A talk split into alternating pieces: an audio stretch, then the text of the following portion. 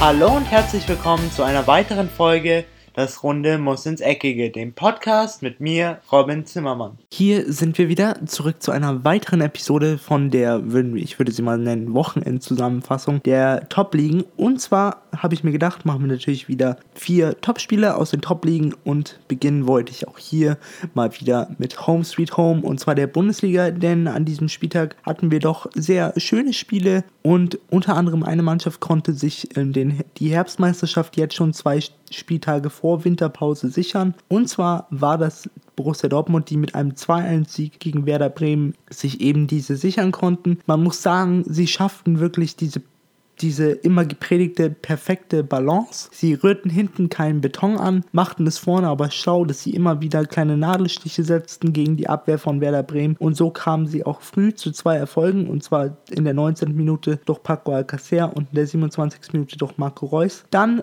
gab es jedoch einen Gegenangriff von Werder Bremen, welche dann in der 35. Minute durch Max Kruse auf 2 zu 1 verkürzten aber dann zeigte sich die Erfahrung und Selbstbewusst das Selbstbewusstsein dieser Borussia-Mannschaft in der zweiten Halbzeit, denn Lucien Favre stellte sie so gut ein, dass sie in der zweiten Halbzeit hinten fast gar nichts mehr zuließen, vorne immer noch präsent waren, die Werder Bremer Abwehr musste sich immer noch mit den vier Akteuren da vorne beschäftigen. Und in der 97. Minute, ja, ihr habt richtig gehört, hätten sie fast nochmal auf 3, 3 zu 1 gestellt durch Mario Götze. Dieses Tor wurde aber dann dank ähm, der VAR aberkannt und so ging das Spiel verdient für Borussia Dortmund 2 zu 1 aus, welche sich somit die Herbstmeisterschaft sicherten.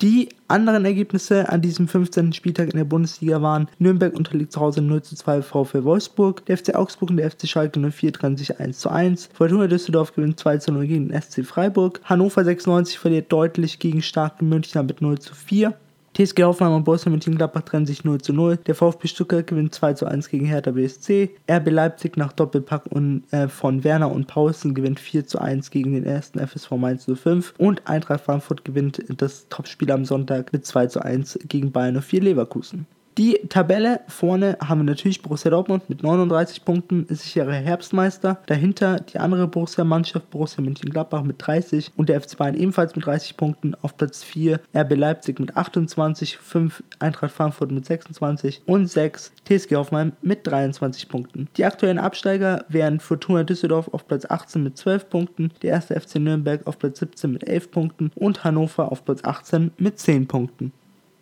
In der Premier League hatten wir an diesem Wochenende vielleicht eines der bedeutendsten und auch langjährigsten Derbys, die es in der Premier League gibt. Und zwar war das das Spiel zwischen den Reds, also der Mannschaft von Jürgen Klopp, dem FC Liverpool, und den Red Devils, der Mannschaft von José Mourinho, Manchester United. Hier muss man sagen, es gab in der Geschichte nur vier Mannschaften, die ein dominanteres Spiel laut Statistik abgegeben haben, denn über das gesamte Spiel erspielte sich der FC Liverpool ein Torverhältnis von 36 zu 6 Schüssen. Ich muss sagen, sie waren offensiv immer präsent, sie hatten auch eine absolute Top-Ballbesitzquote mit 64,3%, eine super ähm, Passspielquote mit fast keinen Fehlern. Das Einzige, was sie sich vielleicht einkreiden müssen nach dem Führungstreffer durch Sadio Mané in der 24. Minute, ist, dass es einen kleinen Torwartfehler gab von Alison Becker, welcher dann, welcher dann zum Ausgleich führte in der 33. Minute durch Jesse Lingard. Aber Natürlich, wenn man einen kleinen, quirligen Schweizer in der Mannschaft hat, kann man immer aufs Hohe hoffen und dieser schlug nämlich auch an diesem Wochenende wieder zu in der 73. und 80. Minute jeweils Sherdan Shakiri zum 2-1 und zum 3-1. Die anderen Ergebnisse an diesem Spieltag in der Premier League waren Manchester City gewinnt 3-1 gegen Everton, Crystal Palace gewinnt 1-0 gegen Leicester City, Huddersfield Town unterliegt zu Hause 0-1 Newcastle United, Tottenham Hotspur gewinnt 1-0 gegen Burnley, Watford gewinnt 3-2 gegen Cardiff City, Wolverhampton Wanderers gewinnt 2-0 gegen AFC Bournemouth, Fulham verliert zu Hause mit 0-2 gegen West Ham United, Brighton Hove Albion verliert zu Hause knapp gegen den FC Chelsea mit 1-2 und Southampton schlägt etwas überraschend mit 3-2 die Gunners. Die Tabellensituation hat sich jetzt ein bisschen geändert, denn vorne haben wir jetzt die Mannschaft von Jürgen Klopp, den FC Liverpool, mit 45 Punkten, dahinter knapp Manchester City mit 44, Tottenham Hotspur mit 39 und den FC Chelsea mit 37. Auf dem aktuellen Europa League Platz steht immer noch die Mannschaft von Unai Emery, der FC Arsenal mit 34 und auf Platz 6 Manchester United etwas weiter abgeschlagen mit 26 Punkten. Die aktuellen Absteiger wären Burnley mit 12, Huddersfield Town mit 10 und das Schusslicht Fulham mit 9 Punkten. Die Calcio A hatte an diesem Wochenende zumindest was auf dem Blatt Papier die Namen beider Mannschaften angeht, auf jeden Fall wieder ein Topspiel. Und zwar war das das Spiel zwischen dem FC Turin und Juventus Turin.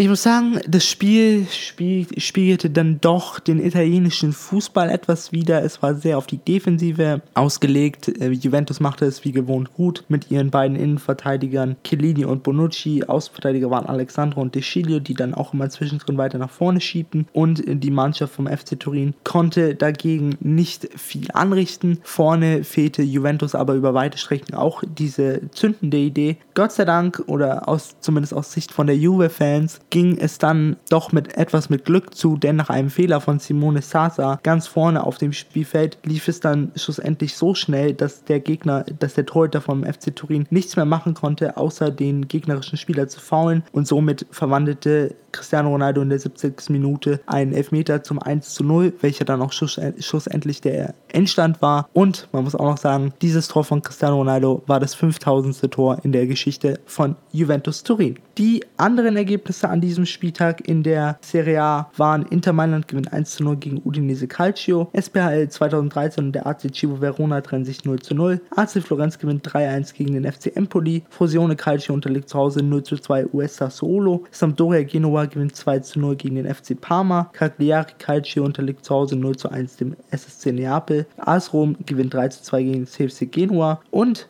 Heute Abend haben wir dann noch das Spiel Atalanta Bergamo gegen Lazio Rom und am Dienstag das Spiel FC Bologna gegen AC Mailand. Die aktuelle Tabellensituation vorne Juventus Turin mit 8 Punkten Vorsprung auf Platz 2, den SSC Neapel, dahinter auf Platz 3 Inter Mailand mit 32 Punkten und der AC Mailand mit 26 Punkten. Die Europa League Plätze werden aktuell besetzt von Lazio Rom mit 25 und dem AS Rom mit 24 Punkten. Die aktuellen Absteiger wären der FC Bologna mit 11 Punkten, Frosione Calcio mit 8 und der AC Cibo Verona mit 4 Punkten wenn man einen Lionel Messi in der Mannschaft hat, hat man so eine kleine gewisse Torgarantie. Und zwar scheint diese Garantie noch, sagen wir mal, besser geworden sein, seitdem er von Pelé etwas angestachelt wurde, von wegen andere Spieler sind viel besser als er und er ist nur so ein einseitiger Spieler. Das zeigte er schon gegen Espanyol Barcelona seine Reaktion und das Ganze ging weiter, aber diesmal zum Leiden von Ude Levante, denn der FC Barcelona ging mit einer couragierten Leistung in dieses Spiel und konnte auch in der 35. Minute nach Vorlage von Lionel Messi zum 1 zu 0 durch Luis Suarez treffen. Messi stellte dann auch noch mal kurz vor der Halbzeit in der 43. Minute auf 2 zu 0, kurz nach der Halbzeit in der 47. Minute auf 3 zu 0 und in der 60. Minute auf 4 zu 0 nach Vorlage von Arturo Vidal. Danach wurde es noch ganz bitter für die Udinese Levante, denn in der 76. Minute verloren sie auch noch einen ihrer Spieler und zwar Erik Kabaku nach roter Karte und in der 88. Minute Minute nach natürlich Vorlage von Lionel Messi schoss Piquet dann noch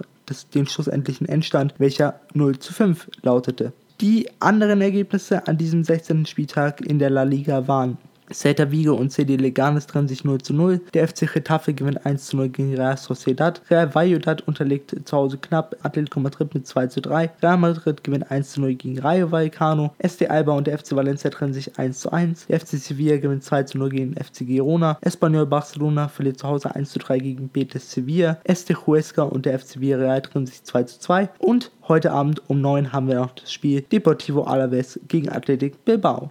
Die aktuelle Tabellensituation ist wie folgt. Vorne der FC Barcelona mit 34 Punkten auf Platz 1, dahinter der FC Sevilla mit 31 Punkten, Atletico Madrid mit ebenfalls 31 Punkten und Real Madrid mit 29 Punkten. Auf den Europa League Plätzen stehen aktuell Betis Sevilla mit 25, der FC Getafe mit 24 und auf der Europa League Qualifikation haben wir Deportivo Alaves mit 24 Punkten. Die aktuellen Absteiger wären Athletic Bilbao mit 14, Rayo Vallecano mit 10 und das Schusslicht Este Huesca mit 8 Punkten damit geht auch die heutige Folge zu Ende. Ich hoffe natürlich, es hat euch wie immer gefallen. Jetzt seid ihr auf jeden Fall wieder abgedatet, was die anderen Ligen angeht, also die anderen europäischen Top-Ligen. Und damit wünsche ich euch eine schöne Woche. Wir hören uns dann wieder am Freitag, wenn es darum geht, die News der Woche zusammenzufassen. Damit war es das jetzt erstmal von mir. Ich bin dann raus und ciao. Und das war's auch schon wieder mit einer weiteren Folge Das Runde muss ins Eckige, dem Podcast, wo ihr alles rund um König Fußball kompakt auf die Ohren bekommt.